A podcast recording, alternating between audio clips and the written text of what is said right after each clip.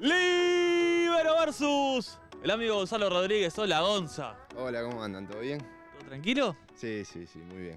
Sabés que sos amigo justamente porque me comentaron por ahí que sos fanático de la sección. Fanático de los Libero versus, que lo ves hasta en el auto. Sí, sí, la verdad que me encanta, vi casi todas y parece que cuando iba a entrenar la iba escuchando en, en el auto. La pones ahí, te pones el teléfono y, la vas mirando. Escuchaba, escuchaba lo del libro versus en el auto, pero no, la, la verdad que buenísima la sección. Bueno, ahora vamos a estar en Spotify, así que vas a poder escucharlo también por los podcasts eh, del Libero Versus. Va a ser la sección, pero con algún plus, ¿eh? Con algún plus que no, que no va a estar acá al aire, ¿eh? Así que lo vas a poder, lo vas a poder escuchar también. Buenísimo, voy a estar pendiente. Si no hubiera sido jugador, ¿habría sido? Yo creo que hubiese seguido el, el laburo de mi viejo, que era carnicero. Mi abuelo carnicero, mi tío carnicero, creo que hubiese sido eh, mi profesión casi seguro. ¿Ayudabas en la carnicería vos? No, yo iba a hacer la de Rocky, le pegaba las medias res colgando. Un apodo de chico, Me decían cabezón, porque era muy flaquito, tenía mucho pelo y me decían, hasta el día de hoy me dicen cabeza, cabezón, los, los íntimos me dicen así. ¿en qué gastaste tu primer sueldo? Teníamos deudas en la casa para pagar a casas mis viejos, entonces eh, lo que iba, lo que me iba entrando iba para mis viejos y bueno, después sí, ya a gustos personales y, y- y el auto y esas cosas. ¿Un ídolo de chico? El Pipo Gorosito, lo tuve de, de chico, al Cabezón Ruggeri también, más que nada por, por la posición donde jugaba, pero generalmente mis ídolos eran eh, jugadores de San Lorenzo. ¿Y un referente en tu puesto? Iván Córdoba, en San Lorenzo, cuando jugaba en San Lorenzo. Cómo llevaba los cruces y todo eso. Eh, generalmente siempre fui delantero en inferior hasta un momento que empecé a jugar defensor y, y me empecé a, a- pues, empecé a copiar más que nada los, los movimientos de, de Iván Córdoba con menos velocidad, ¿no? ¿Qué significa estar en el 11 ideal histórico de la Fiorentina? Y la verdad no lo podía creer, más que nada porque fue elegido por los hinchas. Y cuando después cuando me dijeron, yo primero no, no, me daba cuenta lo, lo que era ¿no? ese premio. Y después cuando empecé a ver los nombres, que decía eh, Bayo, eh, Batistuta, cuando decía, no sé, estaba Dunga, estaba Rui Costa, y estaba mi nombre ahí, eh, no, lo, no lo podía creer y, y la verdad que por eso estoy agradecido al 100% con la gente de la, de la Fiorentina. ¿De qué equipo eras hincha de chiquito? De San Lorenzo, siempre fui de San Lorenzo. ¿Tenés tatuaje? Tengo un cuervo tatuado, de hace mil años, a los 14 me lo tatué, tocando una batería, así que mejor no lo muestro. ¿Está el fue- tocando una batería? Sí, Ah, yo un creo que lo tenés que mostrar. Los pibes me cargaban siempre por, por el tatuaje del cuervo tocando la batería. Dice que hace un cuervo tocando una batería, pero era justo las dos pasiones, tenía los 14, 15 años, y fui con el dibujo y el tatuador me dijo, ¿esto te va a hacer? Digo, sí, bueno, salió el cuervo tocando la batería, con fuego encima. Un desastre. Primer recuerdo que tenés como hincha de San Lorenzo. San Lorenzo hacía de local en cancha de Huracán. Entonces, yendo ahí, el primer recuerdo que tengo es llegando y mi viejo haciéndome socio de que había unos lugares chiquititos, como unos stand de, que hacían socio a, a- la gente y mi viejo me hizo socio ahí y ese es el primer momento que recuerdo. ¿Platea o popular? Iba casi siempre a popular, te juntabas todos a- abajo de la, de la tribuna a cantar y, y eso lo disfrutaba. Canción preferida de la hinchada de San Lorenzo. Dicen que estamos todos de la cabeza, pero a San Lorenzo no le interesa. Tomamos vino puro en la majuana y lo fumamos toda la marihuana. Uh, San Lorenzo, quiero así que pongan huevo nuestros jugadores, dejando todo por estos colores que se llevan en el corazón. Vamos a ganar, que griten todos, vamos, vamos los pibes. Esta tu hinchada la que te sigue y la que nunca te va a abandonar. ¿Fuiste a la cancha siendo jugador de otro equipo alguna vez? Bueno, sí, cuando volvía, volvía para acá, de, de afuera. Contra Racing fui, subí al Paravalancha, así que soy iba, iba bastante. ¿Subiste para Avalancha? ¿Cómo fue eso? Conocí a algún- unos chicos ahí de, de la barra y, y bueno, yo fui a un costado y vino uno que es el gordo Berna- Bernardo, que es gigante, y me subió a UPA, a, UPA, a, a caballito y me llevó hasta, hasta ahí y bueno, con toda la familia estuvieron cuidando, yo arriba del paravalancha. Y la gente enloquecida. La gente no entendía nada porque yo estaba con gorrito. Ah, no sabía quién era. No, no, yo qué sé. ¿El gol que más gritaste como hincha? El del Gallego González en Rosario, en el 95. El gol que más gritaste como jugador. Fue el primer gol con la selección mayor, que fue a los 18 años, una cosa que, que no me imaginaba nunca. El, el- técnico, bueno, era, era Tocali. Después del, creo que el Mundial Sub-20, eh, jugaba una, una gira a la, a selección mayor en, en Estados Unidos. Jugaba tres partidos. Vamos como para, para ir conociendo un poco el ambiente, nos lleva Marcelo Bielsa. Y resulta que, bueno, los dos partidos antes echan dos centrales. Y llega el momento de, de jugar el último partido con México en Estados Unidos. Y viene Marcelo Bielsa y me dice, ¿de qué querés jugar? Y digo, Marcelo, de lo que usted quiera. Pero querés jugar por derecha, querés jugar en el medio de, de central de libero. Digo, yo juego de lo que quiera, pero dígame, dígame, me decía. Bueno, de, de libero. Bueno, usted va a jugar de libero. Y ahí jugué y la primer, el primer córner de Alessandro hice, hice el gol. ¿Cómo fue ser sparring en Corea y Japón 2002? Nosotros trabajábamos, pues siendo de sparring, trabajábamos para, para los jugadores de, la mayor. Nosotros teníamos que ver videos de jugadores de, de los rivales y anotar las jugadas para que ellos lo puedan editar y que lo vean los- Por ejemplo, a mí me había tocado editar el video de Beckham, todos los tiros libres de Beckham. Entonces tenía que ponerme ahí siendo sparring, escribiendo Beckham, minuto tanto, tiro libre al, al medio del área, desde el costado derecho. Y así trabajábamos. No, no, está, está loco. La verdad que es un técnico que, que sabe un montón y para mí es el, es el mejor técnico que tuve. Por lo que me enseñó, nos trataba igual a nosotros que éramos sparring que a, que a Batistuta, que a Canilla. Nos hablaba igual. ¿Cómo vivieron el día de la eliminación? Me acuerdo que estábamos en. Había como un, un pulmón en el edificio y, y veía las caras de todos los jugadores que no lo podían creer, llorando, desconsolados. Eh, y lo que más me sorprendió fue lo de, lo de Marcelo Bielsa, que todos, uno por uno, fueron a abrazarlo. Había un grupo que, que no tuvo suerte, porque en el Mundial te equivocas un partido y, y te vas. Pero tiene un equipazo, nos pasaban por arriba, pasaban por arriba en la eliminatoria, cómo entrenaban los jugadores que había en ese- en ese equipo. ¿Quién te sorprendía más de las cosas que, que veías en vivo? Y a, a mí me sorprendió el burrito, el burrito Ortega, estaba el burrito Ortega, eh, Batistuta yo no lo conocía y bueno, el Hernán Crespo también, eh, los que me tocaba marcar a mí. Pero ah, además de- del grupo de jugadores, todo, una humildad, los, los tipos siendo figura en su equipo, con nosotros se portaban de 10. El compañero más canchero que tuviste. Eh, Tino Costa.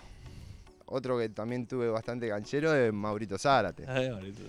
Pero no, no, canchero bien, cancheros bien de, de, de llegar bien vestido, de, decir mirá la zapatilla que tengo. El compañero más fiestero que tuviste. Oh. Te digo uno. Anderson, el del Manchester. No, pará, tengo, tengo otro. Tengo uno, uno que fue el peor para mí, eh, Cicinho, el del Real Madrid, que después jugó con nosotros en Villarreal. Lo maté porque soy brasilero. No, no. Contame una de los dos. Cicinho sabíamos que, que salía mucho, que, que, bueno, hacía fiestas en su casa y el técnico se daba cuenta y venía a decir, yo justo era, era el capitán de, de- de- del equipo y me venía a convencerlo, se sentía el olor y todo eso, ¿viste? él lo dijo, si no, no, no lo hubiese dicho, él dijo que tuvo un momento oscuro en su vida. Anderson digo fiestero porque a- eh, apenas llegó ya lo, primero que preguntaba de dónde, dónde se podía salir. Justo era un lunes, nosotros podíamos salir, al otro día no entrenábamos y, y vino. Y yo generalmente cuando salía era comprar algo para tomar, tranquilo, una botellita de algo. Entonces lo invito a la mesa donde estaba yo y el tipo empezó a pedir, pero empezó a pedir botella de champán de, de mil para arriba, ¿viste? Y pedía, pedía, y este tiene, tiene plata, pero pidió como 7, 8 botellas el tipo. Venían con, ¿viste? Con las lucecitas. Sí, que- sí, sí. sí. pero el tipo cuando vi que venían, venía la botella y lo que costaban, ya me asusté un poco. Ah, bueno, llegó el momento de la cuenta, me la acerco y le digo, bueno, Andy, eh, pagamos los dos, no, no pasa nada. Me dice, no, pago todo yo. Listo, nos vemos. El compañero que más te sorprendió por la clase que tenía. Y Román me sorprendió. Apenas llegué, cuando se quedaba pateando tiro libre, era sentarse ahí a ver cómo pateaba los tiros libres y, y los partidos, todo, cómo, cómo manejaba el cuerpo, cómo la pisaba, un jugador distinto. Él cuando tenía ganas jugaba solo. ¿Quién era tu compañero de concentración en Villarreal? Román, y él generalmente dormía muy poco, él, Él se quedaba hasta muy tarde mirando la tele, mirando partidos, miraba partidos de, de cualquier país y nos quedamos tomando mate hasta, hasta tarde. ¿De dónde, ¿De dónde miraba, por ejemplo? No, de Bolivia, de cualquier lado, de Bolivia, de Perú, si habían, en un momento en la televisión española pasaban partidos así, viste, mechados de cualquier país de, y él se quedaba mirando. ¿Les dolió su salida en ese exitoso Villarreal? A ver, nos dolió porque eh, nosotros teníamos un muy buen equipo, eh, Manuel era un, un- un muy buen técnico, la verdad que estábamos bien. Y de un día para el otro, no sé bien qué pasó, que, que se cortó la relación. Y después ya, bueno, ya entró el presidente en el medio y, ahí ya, ya no había manera de arreglarlo. Pensá que Román también es un- un- una persona de mucha personalidad y, allá el, presidente también no es, no es un tipo normal, es un tipo que- que tiene su, su temperamento y fueron al choque y bueno, le tocó irse a Román. ¿Cómo lo ves hoy en su función de dirigente? ¿Te sorprendió? Me pareció raro, él, él de fútbol para mí tiene que estar en el fútbol porque, como te digo, en ese momento él hablaba todo el día de fútbol, miraba todo el día de fútbol, así que él tiene que estar en el ambiente. En este cargo no me lo imaginaba. Yo espero que algún día cambie y pueda ser técnico. Me, hubiese- me- me gustaría verlo como técnico. El rival que más loco te volvió. Adriano del Inter, en un momento. Era muy fuerte, quería chocar, me tiraba tres metros para el costado, nada, nada, imposible. El rival con el que más te insultaste. Me insulté mucho con, con un brasilero, con Luis Fabiano, el delantero también, que era mucho de tirar codazos.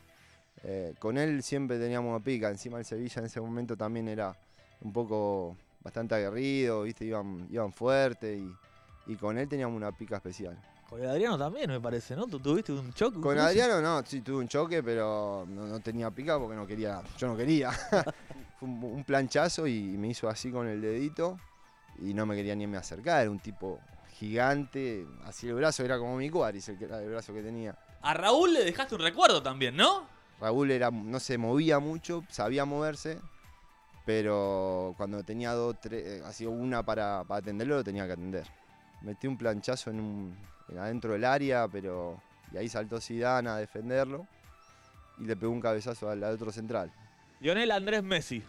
A mí va a seguir siendo el, el mejor del mundo hasta que se retire. La capacidad que tiene para no equivocarse, para no equivocarse ni una jugada. Que la verdad que nosotros los argentinos somos privilegiados y a veces escuchás que lo critican y te querés morir.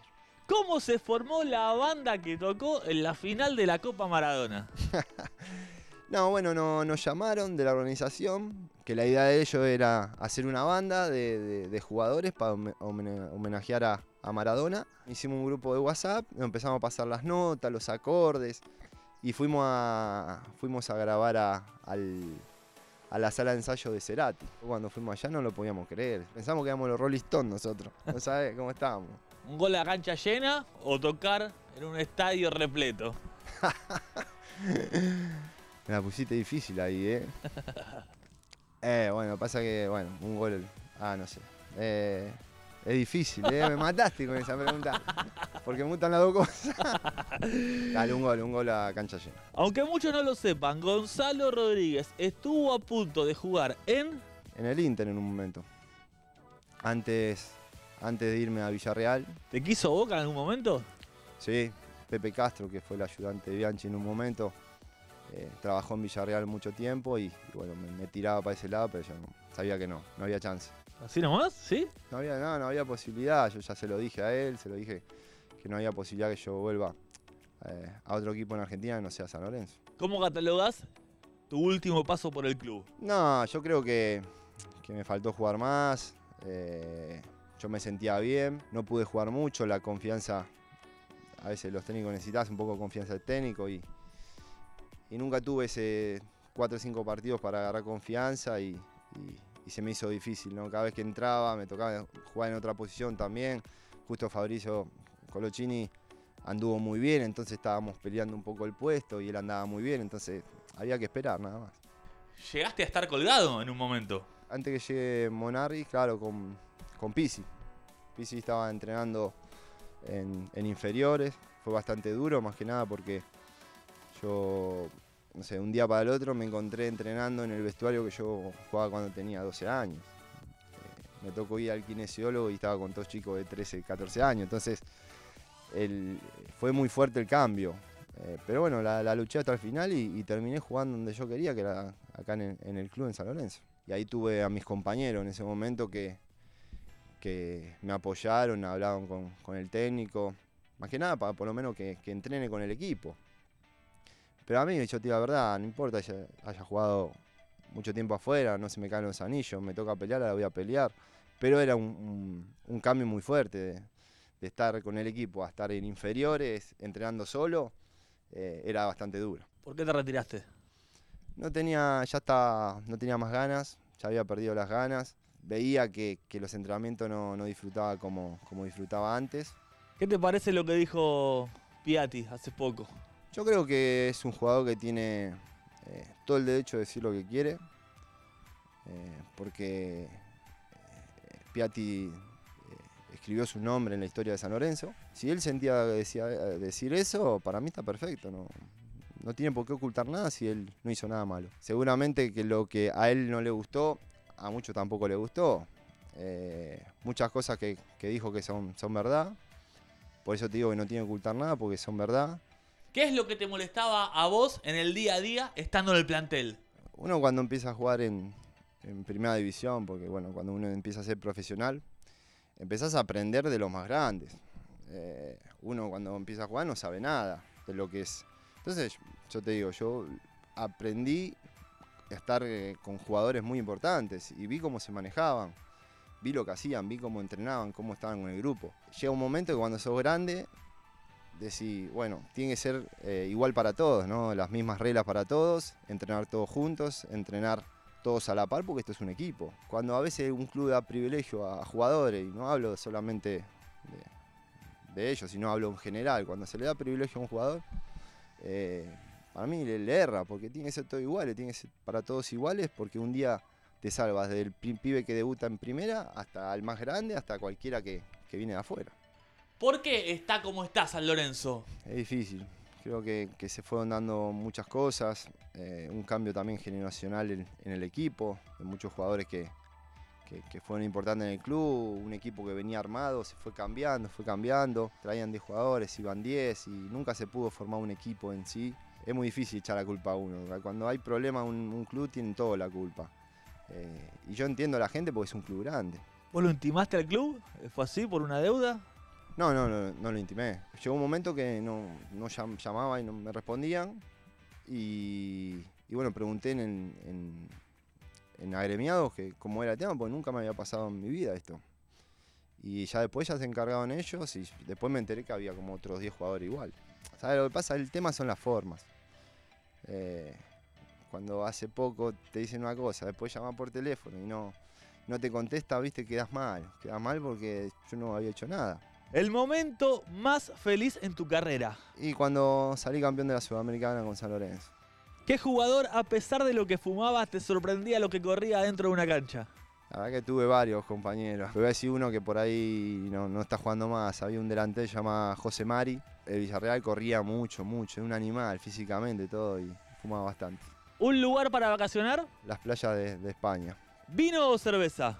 Vino, vino, vino tinto. ¿Damajuana de vino, sí o no?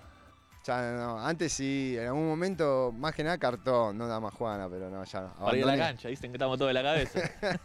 ¿Te agarraste a trompadas con un compañero o rival alguna vez? Con Luis Fabiano, en, en un túnel. Se pudrió todo y, y yo lo esperé en el túnel. Cuando llegó, bueno, empezaron a volar piñas, todos separando. También no- había dos uruguayos que jugaban conmigo, Eguren y, y Seba Viera, que tuvieron problemas con la policía, también cobraron ellos también. ¿Y quién arrebató primero? Yo, yo, la- esa, es de barrio esa. Gonzalo Rodríguez, ¿se parece físicamente a? Y me decían que era un poco parecido a, a Higuaín, a Gonzalo Higuaín, un aire. Después me salió que me decían mucho que era muy parecido a Scream.